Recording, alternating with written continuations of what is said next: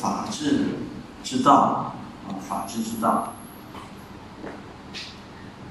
法家是诸子百家当中最为重视法律的一个派别。他们主张用法来治理国家，并提出了一整套治国之道，但其缺陷在于废弃了礼义的作用，啊，废弃了礼义的作用。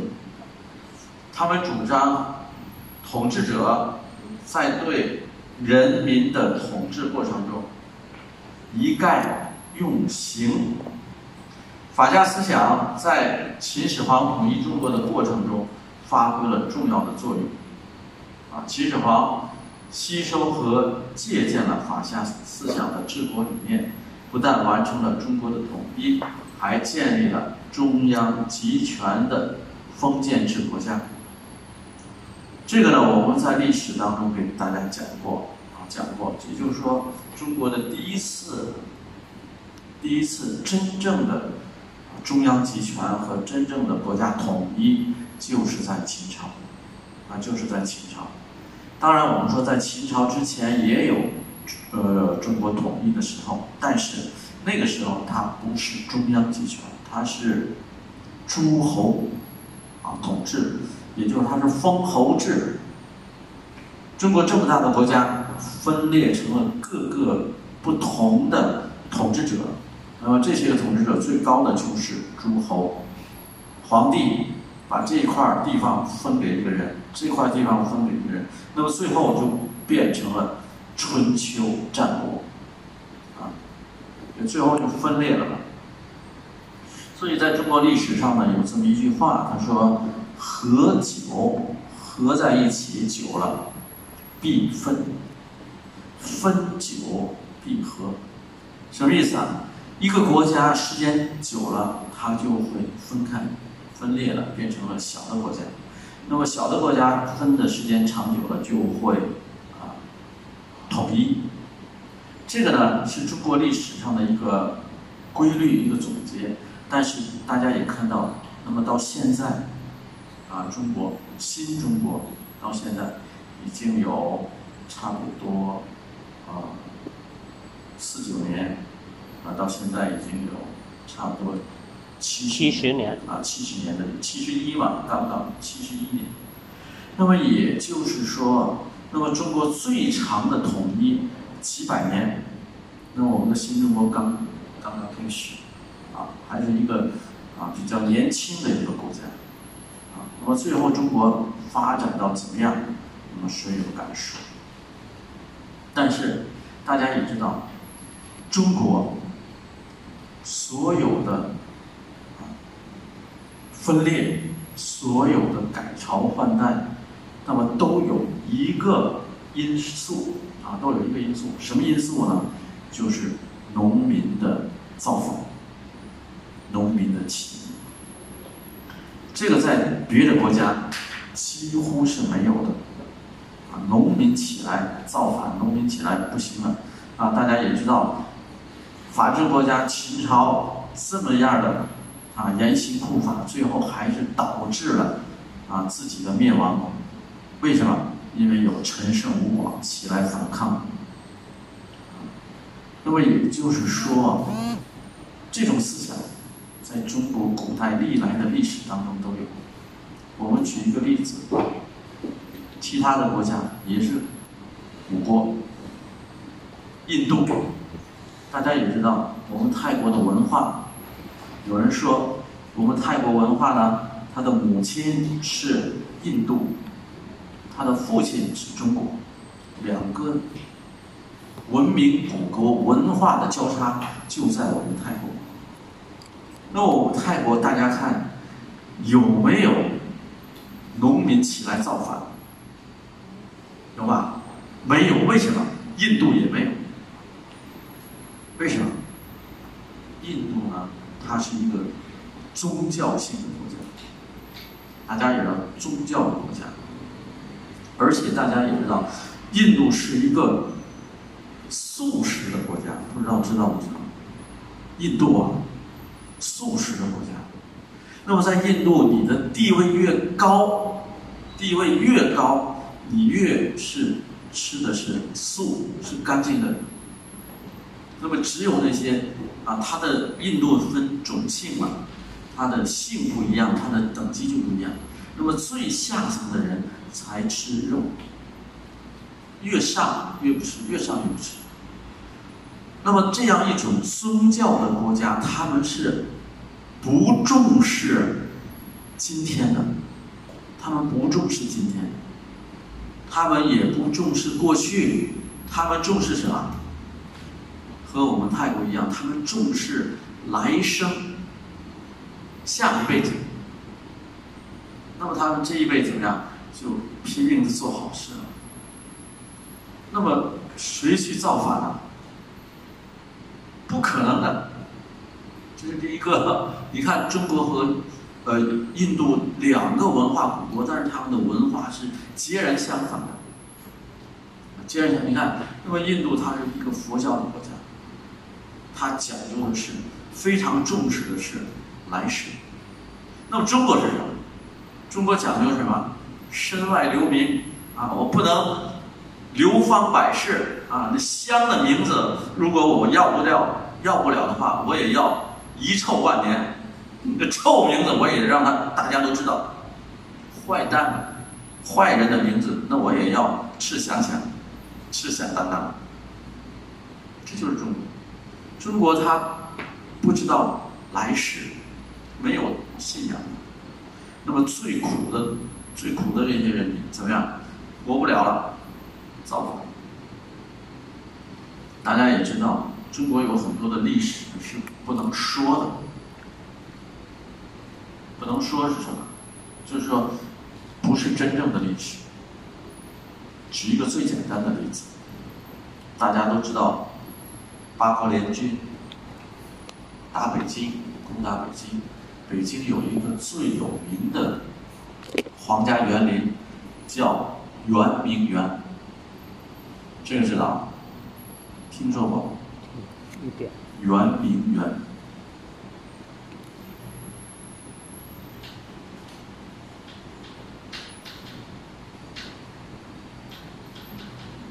你们俩自己这个没有啊？你们自己呢？去啊，圆明园，公园的园，明天的明，公园的园啊，园明园，两个公园的园中间加个明。这个比喻大家可能知道过颐和园，啊，慈禧太后给自己六十大寿修了一个公园，这公园把那个海军的那个海军的银子啊给。清朝海军的银子全部拿来给自己六十大寿收修了一个公园，怎么样？挖了一个湖，挖了一个水塘，挖的这个水塘的土怎么样？建了一个山，大家就在这公园里面，人工的湖堆了一个山，这个山叫万寿山，湖叫昆明湖，都是为了他的。六十大寿，可能你去过，但是圆明园比这个颐和园好上一千倍。它是一个由外国人设计的皇家园林，又有中国的园林风味，又有外国的园林风味。当中有一个最大的一个水戏水法，它还叫啊大水法。当中呢，有十二个属相的，十二个属相的头，铜做的，身子是石头，上面是铜头，怎么样？可以喷水。那么，这十二个铜头流落在外面，啊，这个这所花园被烧杀抢。这些宝贝全部被抢走。那么中国历史上呢，就说这样的一个啊罪行，这个抢这个东西是那些外国的军队抢的做的。但是真正的历史呢，大家可能不知道，是中国人自己做的。啊，中我为什么说这个？就是中国人什么都不怕。那么他们因为这个皇家的园林，那些老百姓是进不去的，但是他们也能从外面看到。那么他们看到这个八国联军把这个呃北京占了，打进来之后，他们就趁机进入了这个花园。那么这些军队也也进去了，是吧？那么这些军队进去后，看到这些啊文化、这些古迹，他们是不敢动的。他们也被这个啊，虽然是军队，但是他们也知道这是应该保留下来的。这些外国人还是。知道这个知识的，但是他们没想到的是，随着进来的这些中国的农民，当时就把这些东西砸了，然后把宝贵的东西啊就一抢而空。那当然，那个外国军队也不能也不能就是让他们就走了，就把他们也杀了，东西也都拿走。大家可能。根本就想象不到，那么起头砸这些东西、破坏这个园林的，却是中国人。当时中国这些门是锁着的，这个呃墙是进不去的。那么圆明园外面的中国人就拿来了梯子，拿来了很多工具，帮助这些外国人进入里面，他们自己也进去了。大家想这样的，是能说吗？这样的历史能写吗？不能。那么这样的历史，我们肯定也不考，不考试，没办法考。那么我想说的这些是什么？就是说，为什么在中国会有法家的出现？那么其他的国家怎么没有？法律是很重要的。那么，为什么在中国早在这么多年，在春秋战国的时候就出现了啊这种严刑酷法的这样的一种啊哲学哲学流派？主要就是当时孔子有一句话，孔子说：“唯女子小人难豢养。”他说，在中国啊有两种人教育不了。第一种人就是女的，教育不了；第二就是这些没有知识的这些下下等人，我们叫君子和小人嘛。他说：“唯小人与女子不可豢也，就不能养着他们啊。”所以中国在古代就有这种严格的等级观念。所以他们对那些下人，他们法家的人物，他们就说：“人之初，性本恶。”那你恶怎么办呢？就要用法来制止，啊，就用法来制止。这是他们的法家的哲学思想，啊。那么法家的思想代表人物有商鞅、慎道、申不害等啊。这都是早期的，但是最大的法家思想的，啊，最大的法家思想的，啊，集大成者就是韩非子。韩非子这个人，啊，那么韩非子呢，他是战国时期的韩国人，战国时期的韩国人，著名的思想家、政治家，他非常擅长。刑名法术之学，他呢是一个口吃的人，口吃。什么叫口吃啊？我不知道泰国有没有，有也有。中国人呢，他口吃的说：“你你你你你去去去去哪儿？”啊，这个这个就是口吃，啊，有吗？有，中国也有啊。他一说话，他就不能说成句。你你你你你你你去去去去去哪儿？啊，我们说快买奶，快快快快，没我还没遇到过。那么韩非子呢，就是因为这样的一个人，所以呢，他缺乏能言善辩本领。大家也知道，我们在春秋战国时候，我们说过，如果你是人才的话，你一定要怎么样？口才要好。像那孟子啊，那口才好的要命。我们泰国有一句成语，可能你没听过。那么我们的孟子一说话，那个天空当中的飞鸟掉下来，挪个。孟子一说话，挪个字掉下来，就说他很能说话，把鸟给说下来，是吧？不飞了。但是韩非子这样的。啊，他能够去善变吗？不能。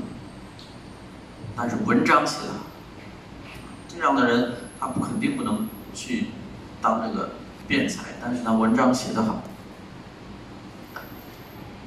那么韩非子的一生呢，他是怀才不遇的，他有这么高的本领，有这么好的思想，但是因为他的口才不行，所以谁也不用他，就像孔子一样。孔子也有很高的学问，但是这一生都没有施展自己的抱负。那么韩非子呢？他因为才华横溢，引起了秦国宰相李斯的嫉妒。那么就在后来招来了杀身之祸。谁给他杀死了？那个李斯。为什么？怕他太有本领。啊怕他太有本领，那中国就是这样，你要太有本领了，人家就想把你怎么样杀掉。怎么说呢？中国我们有句成语“出案之交”，出案之交，交出于案，交出于案，流必湍之，木秀于林。风必摧之，什么意思？我们叫出岸之交，秀林之木。礁大家都知道，礁石啊，海边上有那个石头，对不对？大家知道，河水啊都有岸，岸是平的。那么如果有一个地方出来一块儿，出来一块儿，那个水怎么样？一定会冲它。对不对？我们说礁出于岸，岸是平的，河岸嘛。那么出来一块儿，大家想，水是不是冲它？所以我们说礁出于岸，流必湍之，水必然会冲它。木秀于林，树木，大家的都是树，但是你这个树怎么样？先出那个叶儿，先开花了，风怎么样？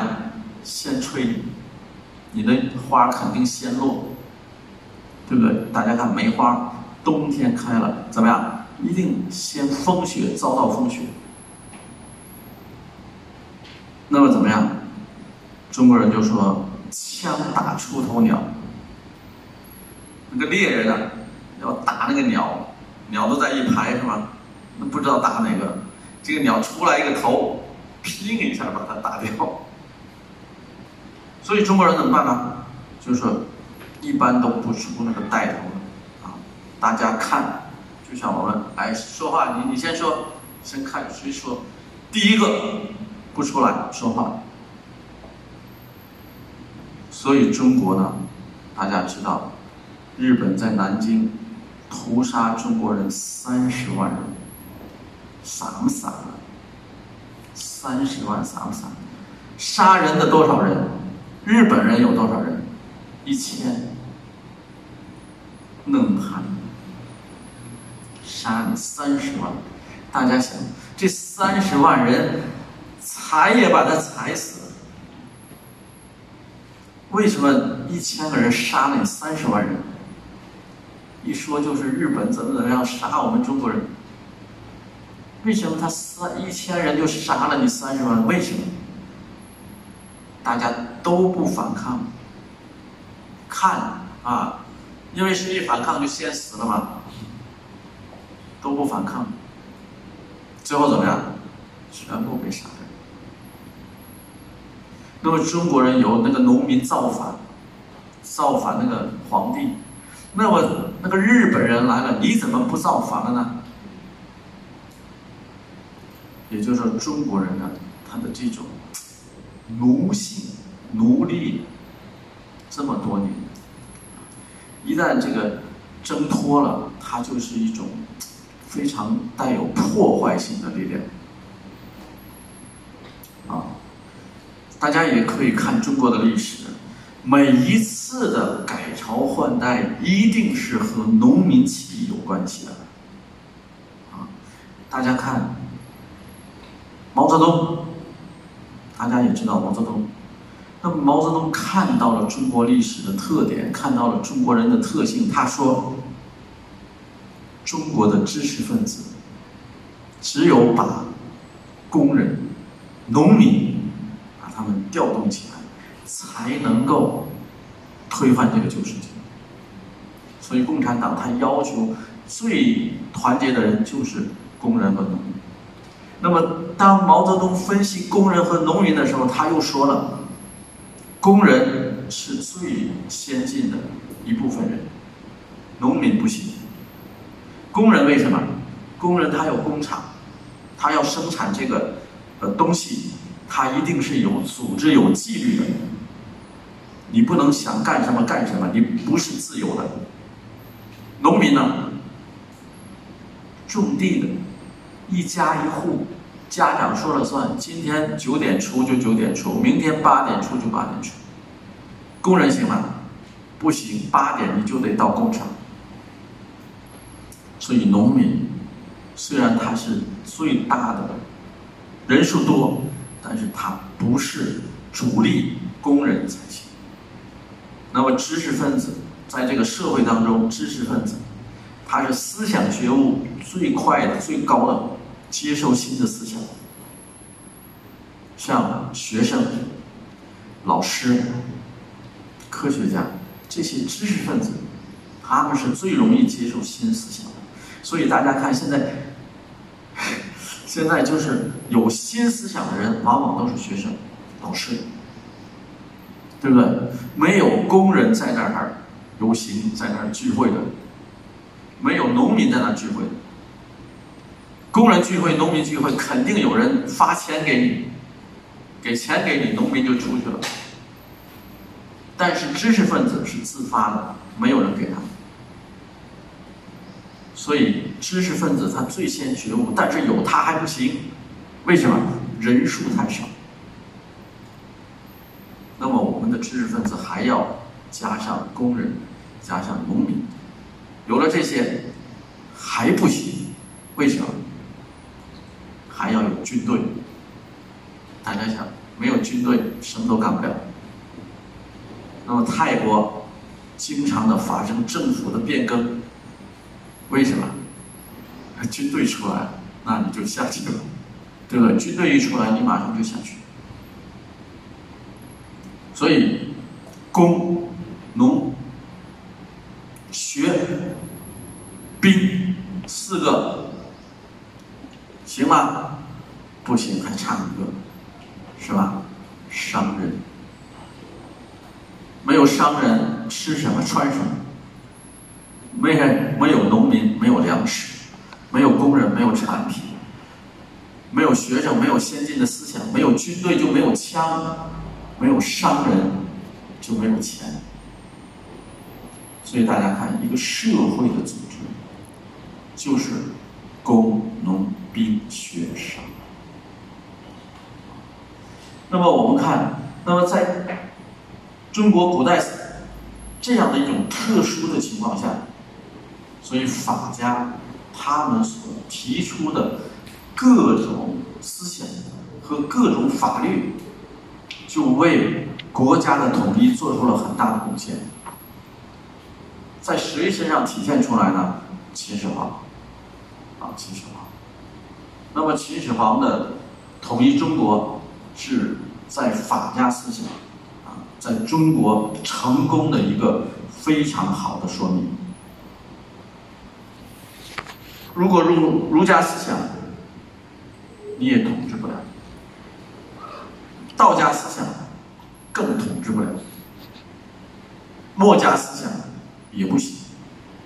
墨家虽然它很大，但是它确确实实是只是在下层的这些思想，敬鬼神啊，反对厚葬，反对战争，是老百姓得到了好处，但是统一国家统一不了。那么秦始皇在法家的这种思想理论基础之上，他真正的做到了中央集权。皇帝是最大的权当权者，下面三公、九卿，然后郡县制，谁是最大的权力？皇帝。还有没有诸侯啊？再分诸侯啊？没有，不再给你那种分裂的机会。所以，大家可能想象不到。就是我们今天中国的这种政治体制、社会的管理、国家的管理，没有离开秦始皇的这个模式，遵循了秦国的建立的郡县制和三公九卿。我们泰国呢，也一样，因为泰国是延续了中国的这种统治。大家也知道，我们以前叫西洋，西洋叫暹罗，谁给的名字？中国清朝，清朝给的暹罗。柬埔寨给的什么？暹粒，粒暹粒，啊，都是那个时候都是中国的附属国。所以泰国的政治体制，你看到现在还是府和啊府下面也是县。或者是县，这个就是法家所得到的成功啊，法家所得到的成功。那么韩非子呢，他除了有法家的思想以外，他还啊写了很多著作，大部分啊收在了《韩非子》这个书里面。那么《韩非子》当中呢，记载了大量脍炙人口的寓言故事，当中自相矛盾，啊，自相矛盾就是一个很好的例子。书上写了，啊，书上写了，自相矛盾，矛知道是什么吧？矛，盾，盾牌。现在我们的那些警察还拿着那个盾牌，是吧？防，盾牌属于防御。那个矛属于进攻，什么叫自相矛盾啊？说，哎，我这个矛啊，我这个矛是世界上最好的，任何的盾都能穿透。他如果光这样说，还可以。他说完这个矛怎么样？放下，举起了盾。我这个盾呢，世界上最好的，任何的矛不能穿透。旁边的人就说了：“哦，用你的矛和你的盾试一试，会怎么样？自相矛盾。那么也就是说，我们在说话的时候，你不能说这样的事。这样的例子，中国有很多。大家也知道，中国有一个八个人，我们叫八仙。这个知道吧？”八仙知道吧？知道。八个神仙，听过吧？听过。没听过？听过吧？没听过。八仙。八仙。他七个男的，一个女的，是吧？中国庙当中都会有。第一个就是李铁拐，也叫铁拐李，这个知道吧？李赛李。啊，拐为什么拐呀？它就是拄着那个那个，我们脚瘸了以后有一个那个拐杖，买桃啊，啊，这个买桃是铁的，所以它就叫离铁拐。它怎么样？它有一个脚呢，不是正常的，它是必须要有那个拐。那么李铁拐他是神仙嘛，有一次他就为了救这个大家卖药，他说我这个药世界上最好的药，什么病都治。人家就说了，你这个药什么病都治，你吃一颗把你那个腿治好了。马上收起来，不卖走了，是吧？自相矛盾了。你这药什么都治，什么一吃又好，你把你的腿治好了呗，对不对？神仙他有，他也有治不好，啊，自相矛盾。所以我们说这个是，那么还有一个也是非常有名的，在《韩非子》里面叫“鱼蚌”，鹬蚌相争，渔人。得利，这个不知道大家知道不知道？啊，这个是非常有名的一个故事，啊，鹬蚌相争。鹬是什么？大家我们看那个，在水边上有一种白白的水鸟，腿很长，嘴也很长，那个叫什么？我们啊，诺格亚。它那个白水鸟那嘴又很长，是吧？那我们说的蚌是什么？就是环呀，它有两个这个是吧？夹在一起。那么有一天呢，这个有一个蚌呢，它就打开以后晒太阳，是吧？晒太阳很大，然后这个水鸟就看到，看到以后，腾就要吃它这个肉，就把它这个肉要吃掉。但是它一吃的时候，它就痛了嘛，它就嘣。把它夹住了是吧？所以这时候这两个人就，这个也飞不走了，这个也不松开，两个人就就僵持住了。这个蚌很大呢，那个鸟也飞不走。这时有一个钓鱼的人，怎么样？两个都拿走啊。那么就是说，你们两个人打架的时候，别人怎么样得到了好处，渔人得利。所以我们怎么样，就不能这样啊！如果我们是亲人的话，那我们就不要打架了。你打架了就麻烦，是吧？别人就得到好处。大家也知道，我们给大家历史上讲，啊，啊不是历史是那个成语，我们讲唇齿相依，我们讲唇亡齿寒。那么就涉及了赵国的。啊，赵国的蔺相如和廉颇，啊，我们讲完璧归赵，讲负荆请罪。当时廉颇怎么说的？啊，你这个一个小小的蔺相如，你就是靠着嘴，就比我廉颇这个大将军还要在上面，我就不服气，我要跟你打架。蔺相如怎么办呢？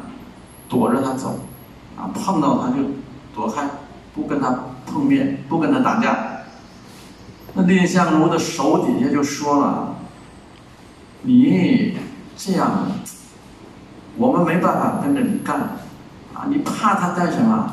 是吧？我们碰见他就赶快走，碰见他我们都没脸了。”蔺相如对他的手底下说：“那你说廉颇厉害，还是秦王厉害？”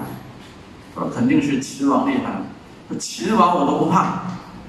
死我都不怕，我能怕廉颇吗？那你为什么这样？廉颇说：“那么赵国有武，有廉颇打仗，文有我蔺相如。如果我们两个人打架，怎么样？鱼鹬蚌相争，渔人得利。我们两个人打起来怎么样？秦国就其他的国家就把赵国吞并。”所以有的时候呢，个预言呢是非常有道理的，啊，中国的预言非常的有道理。那么也就是说，韩非子在他的著作当中呢，提到了这些。我们考试的时候不考，不会考你，啊，韩非子当中有什么自相矛盾、鹬蚌相争？不。那我们考什么？好，下面。在韩非子之前，法家分为了三派，在治国方略上分别主张法、术、势三派呢？韩非子把这三派结合到了一起。啊，他说光有法不行，光有术不行，光有势也不行，要法、术、势三者结合在一起。这个就是韩非子对于法家理论的贡献。那么我们来看一看，什么是法？那么法是要强调法律法规的作用，啊，法是最大的，法由国家制定，要求人人遵守，啊，这是法。术是什么？术突出政治权术的重要性。权术是什么？你要有方法，治国要有方法，要有啊自己的本领。要求什么？国君做到喜怒不形于色，不公开暴露自己的意图。你就治理国家，你要有自己的方法。你是一国之君，你是领导，你不能说哦，这个我就高兴，那个我就不高兴，这是对你最大的不好。为什么？每个人都会看你的脸色，因为你是国家的。第一个领导，那么你高兴了，人们就去做；你不高兴了，人们就不去做。那还有法吗？没有，对不对？你喜欢什么，人家就送给你什么；你不喜欢什么，人家就不做什么，那就麻烦。所以你是领导的话，你就不能什么高兴，什么不高兴都写在你的脸上，不行。我们不要说一个国家，就说一个家里边，啊，你如果是家长的话，如果你是什么事你就马上就不高兴，大声喊叫，啊，什么事你就高兴，然后就，啊，和颜悦色，那么你的孩子怎么样？就马上摸透了你。如果你是一个公司的领导，你是大的这种啊经理。就更不应该高兴和不高兴都让人看出来。我们看一下是，势则认为权力和威势最为关键，保有国君的权威，才能让百姓服从。啊，这是三个法是什么？术是什么？势是什么？韩非子呢？他认为什么？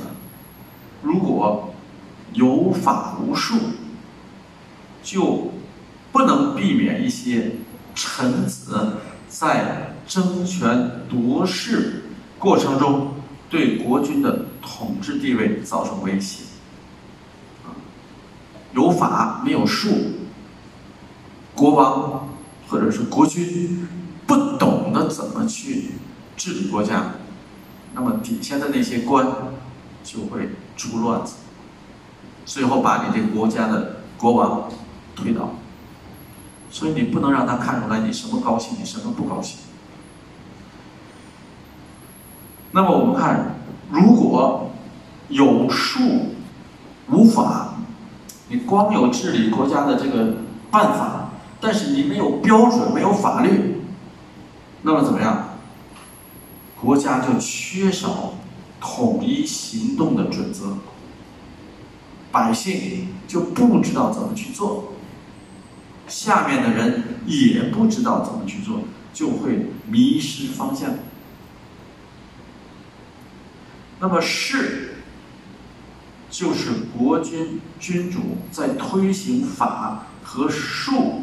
这个过程中不能少的，一个国王你要有国王的威严，要有你国王的气势，啊，你不能唯唯诺诺的，别人说什么你就听什么，不行，你要有你自己的主张。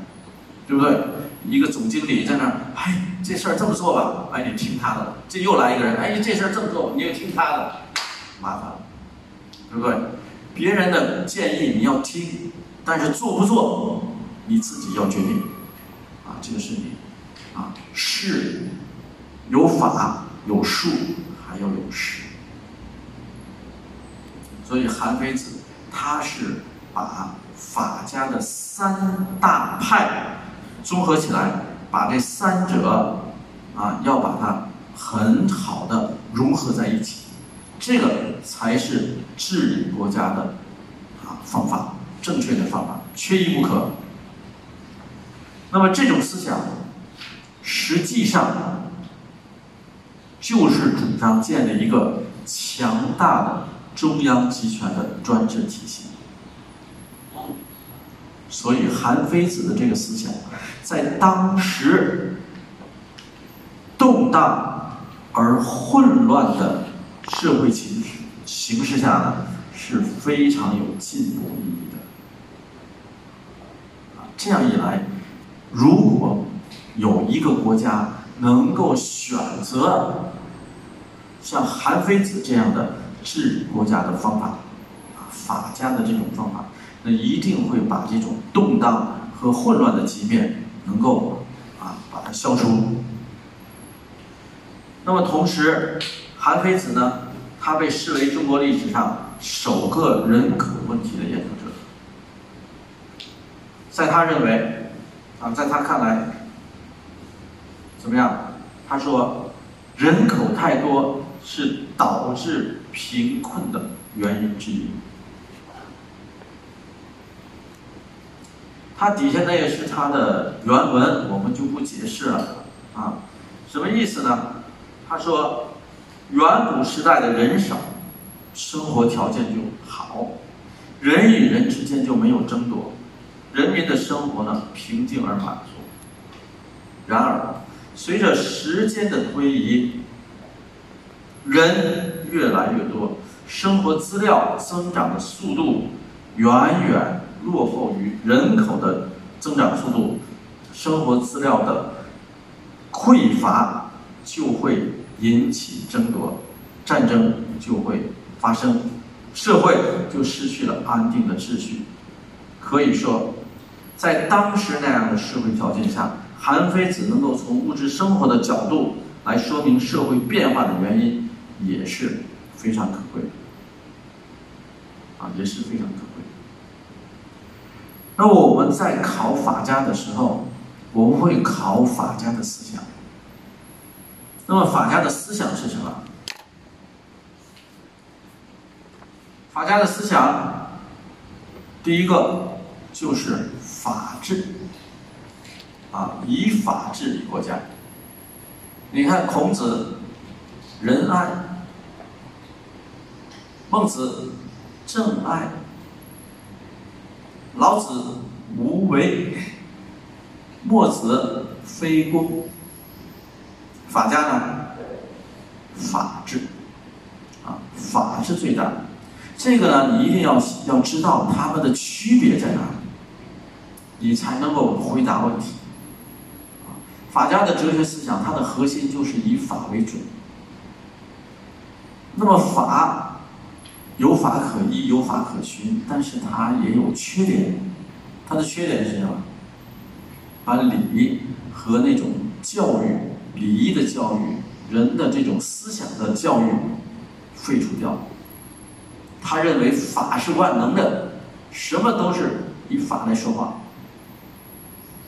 大家也知道，人是有感情的，啊，他是有思想，一一切都靠法。也是行不通的，所以有时候我们就看了，那么国家有国家的，你犯了法肯定要治你，但是除了法治这一个路之外，我们还有信仰，我们还有教育，从小教育你怎么去做，啊，这就是儒家和呃道家的那种修为和道德。所以呢，法治呢，在这个方面呢，它就有缺陷了。那么你还要呢，说出了他的代表人物啊，代表人物，并说出韩非子的啊法家思想的他的成绩在哪里？他的成绩就在于把法家的三派的理论、三种学派的理论怎么样融合在一起，啊，缺一不可。那么最后的融合在一起是什么？就是中央集权，就是皇帝的权力最大，权力不能落在别人的手里。同时，你还要谈到韩非子的文学思想，谈到韩非子的人口思想。这样的回答，你的回答就是完整。你不能说啊，法家的思想，法家思想就是法治。老师问你了，什么是法治？那么韩非子的啊，为什么说他是法家思想的集大成者？那你得要说出来。所以这些呢，是我们回答法家的必须要他的这几个要点，写全了。啊，把它都写上。我们看最后一个，给大家介绍一下武德。啊，实际上也是阴阳家，啊，阴阳家。我们叫五行，啊，五行。五行是什么呢？这个他的代表作家是邹衍，啊，邹衍，这个念姓邹。不念周，念邹，没有那个 h，z o u 啊，邹，邹衍。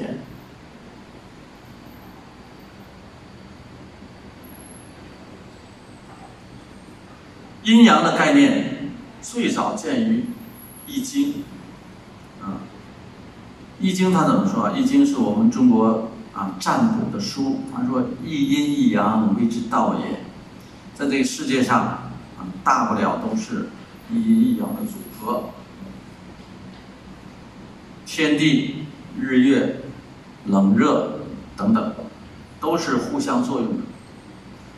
那么五行的概念五行的概念，他就提出了世界上最基本的五种。物质，什么物质啊？金、木、水、火、土，啊，金木水火土。那么这五种不同的物质，它有五种不同的属性。那么五种运动变化具有相生相克。什么叫相生？就是从什么地方生出来什么，生嘛，个，啊，从什么地方生出来什么，克是什么？把它消除，把它消灭掉。我们看一看有没有道理。我们看在书上有一个图，在书上有一个图，边上的。边上的，他写了一个相性，是吧？相性他写错，应该是相生。这个是相生。我们先看着外面的，先看外面的。我们从木字开始，木生火，对不对？说：“为什么木能生火呢？”大家想，你要点火的时候，是不是用木头来着火？对不对？大家也知道，中国最早人类古代最早想得到火的话，它叫钻木取火，拿一个小木棍儿，在这个大的木头上怎么样摩擦？摩擦热了就出现火，所以木生火。火生土，土啊，这个我们啊，我们最明显的就是我们泰国都烧那个香嘛，烧香嘛，烧香烧完之后怎么样，就有那香灰了。嘛，土嘛，所以火生土，土怎么样，生金，金子从哪里来的？矿对吧？从地里面，所以土生金，金怎么样？生水。大家金生水，可能你想象不到怎么生的。我给你举一个例子：冰箱里的东西拿出来以后，表面怎么样？有水吗？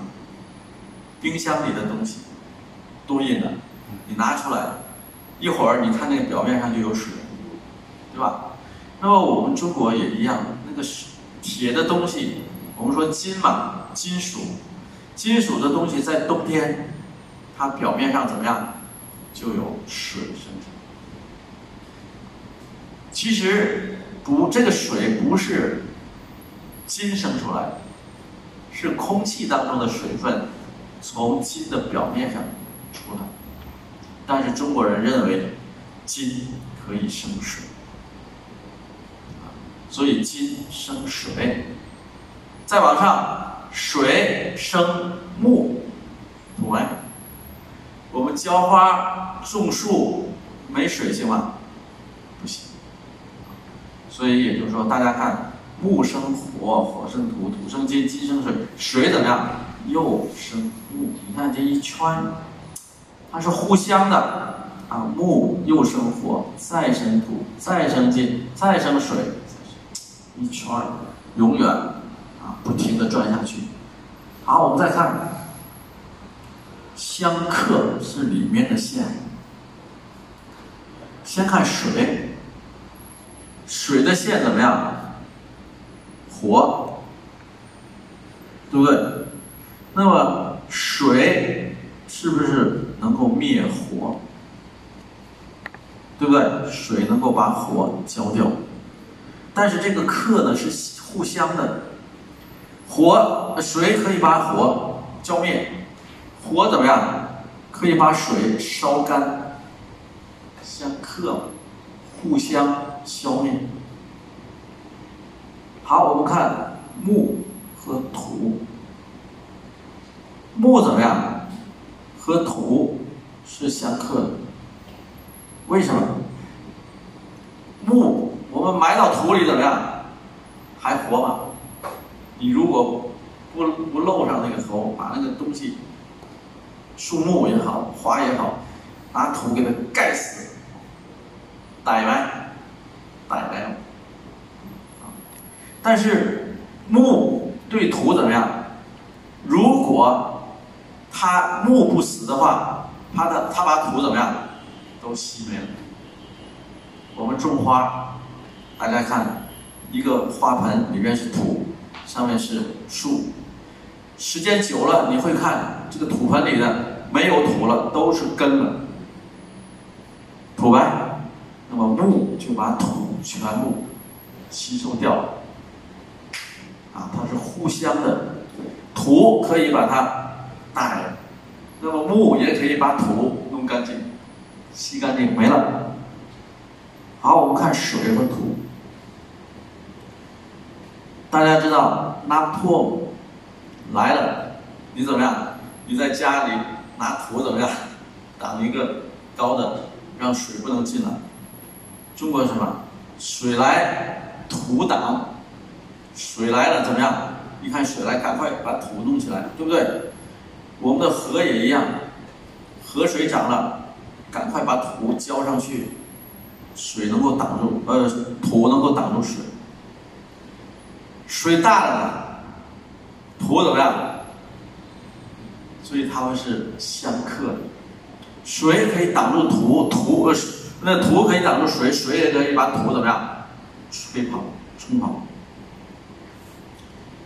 那我们看木和金，木和金，木和金，我们知道那个锯吧？木头要碰到金呢，木头怎么样？焊的。金属嘛，我们有刀子，拿个刀子怎么样，把桌子就划烂了，对不对？我们有斧头，木头就碎了。金能够把木头砸断，木头怎么样？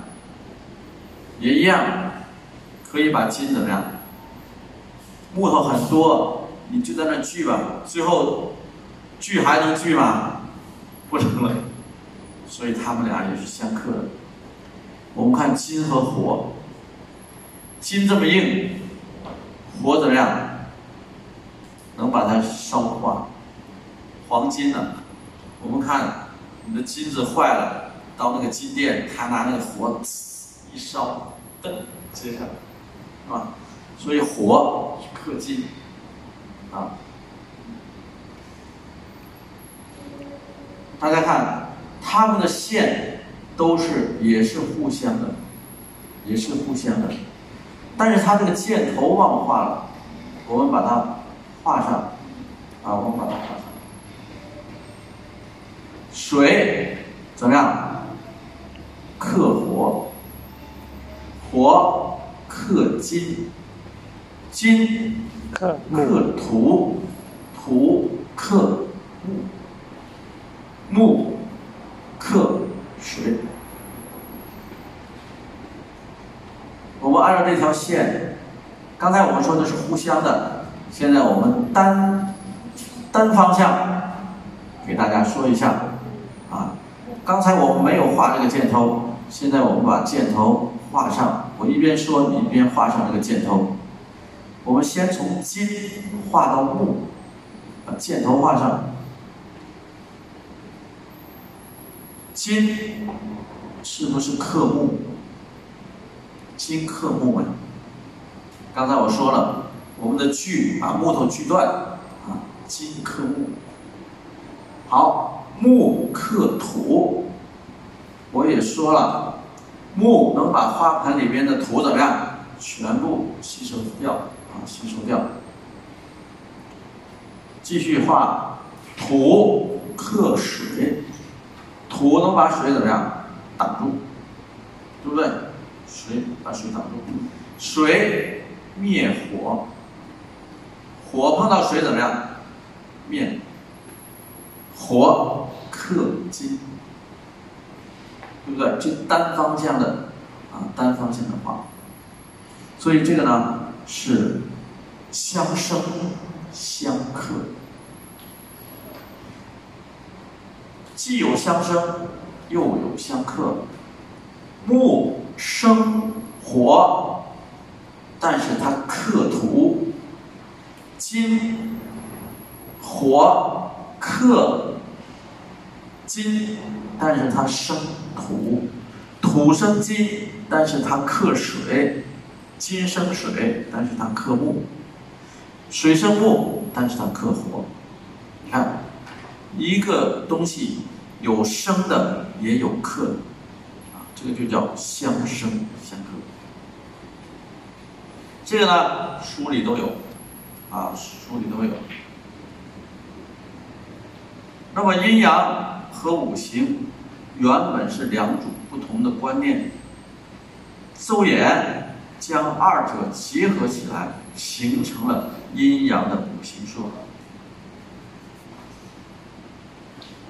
他呢，学识丰富，很有学问，啊，然后就把凡是五都化成了五行的概念，尤其是把社会，啊，他把这个五行说成了五德：金德、木德、水德、火德和土德。它呢，随着这样不同的五德来转换转移，人事的变迁，社会的发展，都是这五德的啊不同的运转。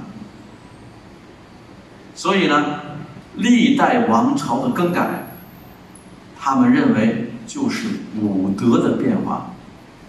大家也知道，我国的中国的封建王朝，他们。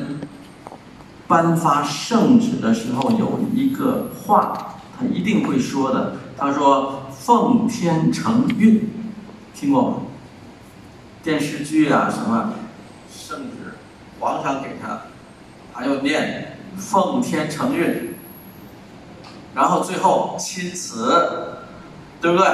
这个圣旨一来，第一句话“奉天承运”，最后一句亲此，对不对？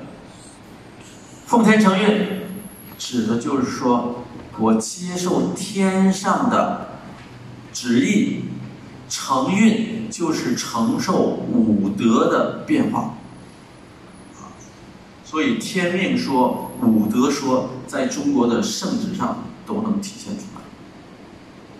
亲辞白话了，亲皇帝亲自写的圣旨，辞到此。为止，啊，亲辞实际上就是个句号，告诉你完了。泰语就是什么？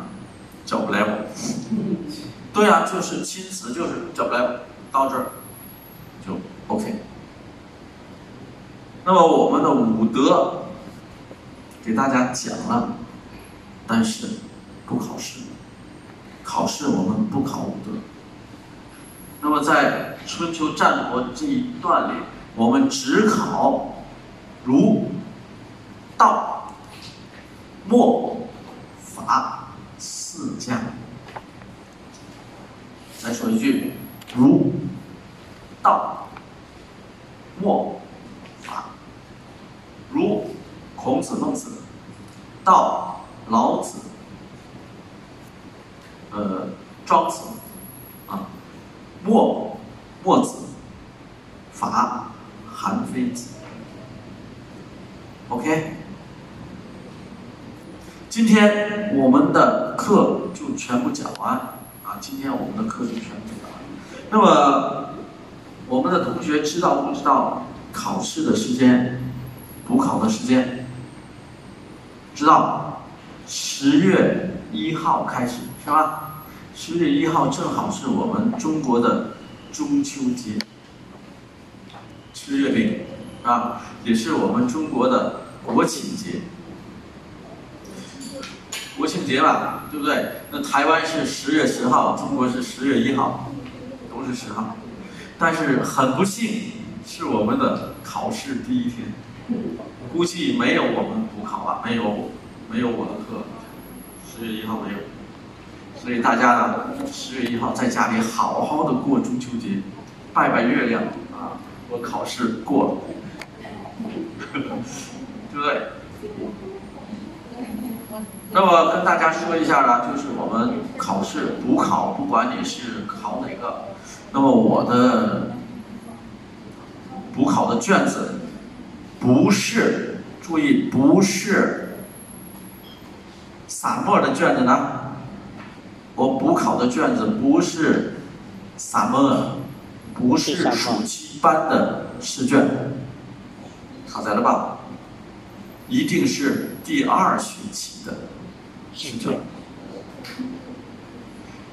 基本上百分之九十，百分之九十不变，百分之十变一点点，啊，你说不变也行，变一点点。大家看，注意看，变了哪？就按照我们原来考试的，你有印象的，你就好好去复习。啊，基本上不变。啊，没变。我原来每次都变化，每次都变，这次不变，说不变就不变。啊，变一点点。这一点点不影响你。啊，如果你这个百分之九十都会答的话，那你就通过没有没有问题。OK，过了啊，这次一定会过了。好，今天我们的课呢就上到这儿，不耽误大家的时间。大家有什么问题，赶快问啊，一定要问。今天是十八号，九月十八号，在中国大家可能也有微信。能看到今天微信上只有一个内容：勿忘国耻，不要忘记国家的耻辱。什么意思？九月十八号，东北三省沦陷。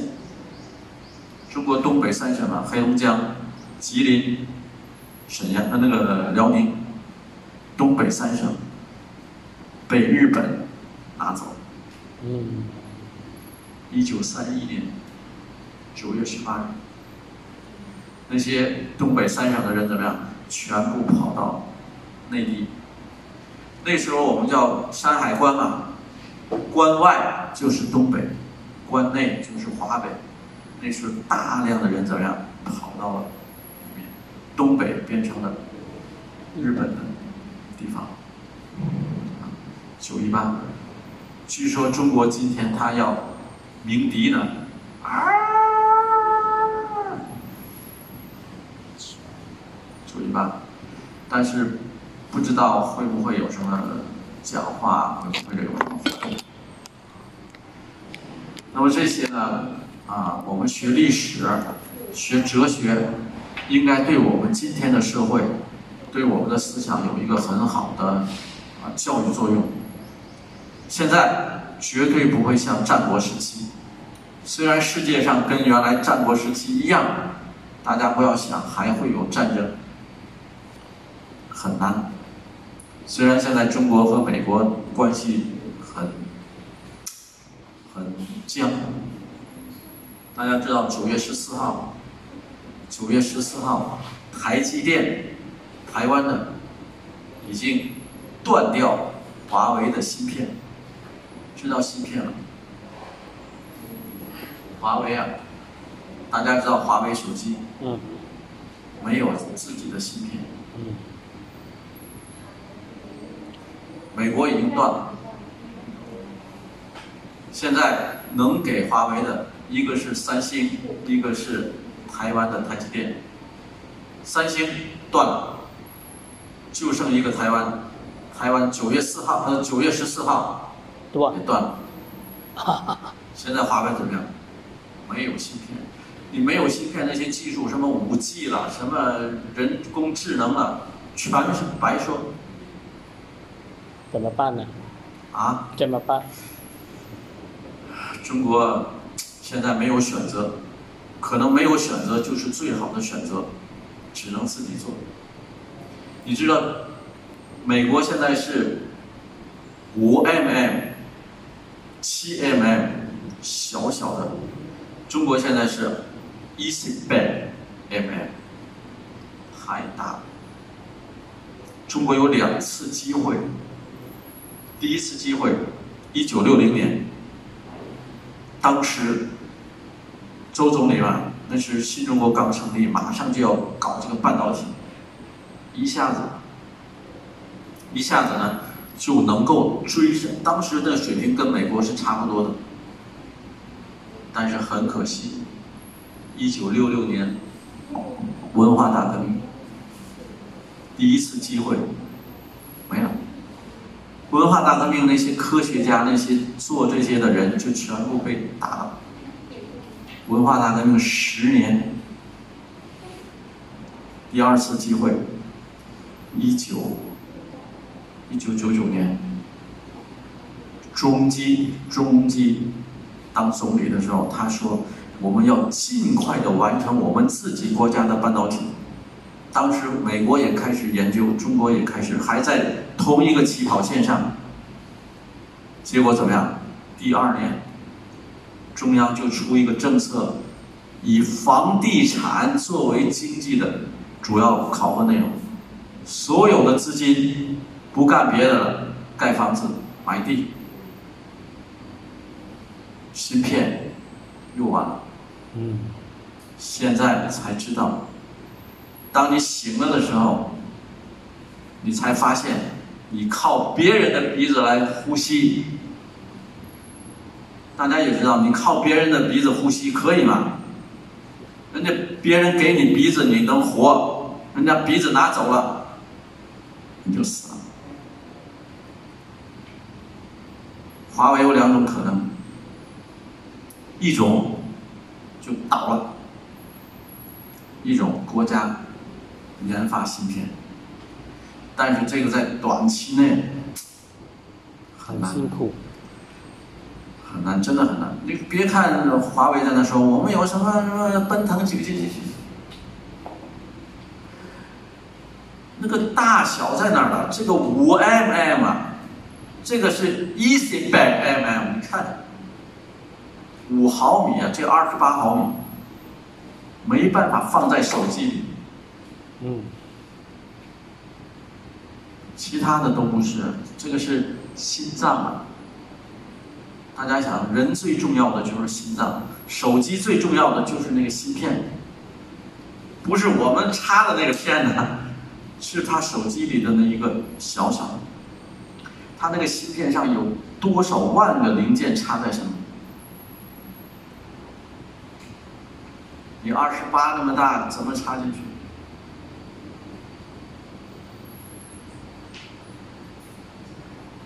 我们泰国也一样，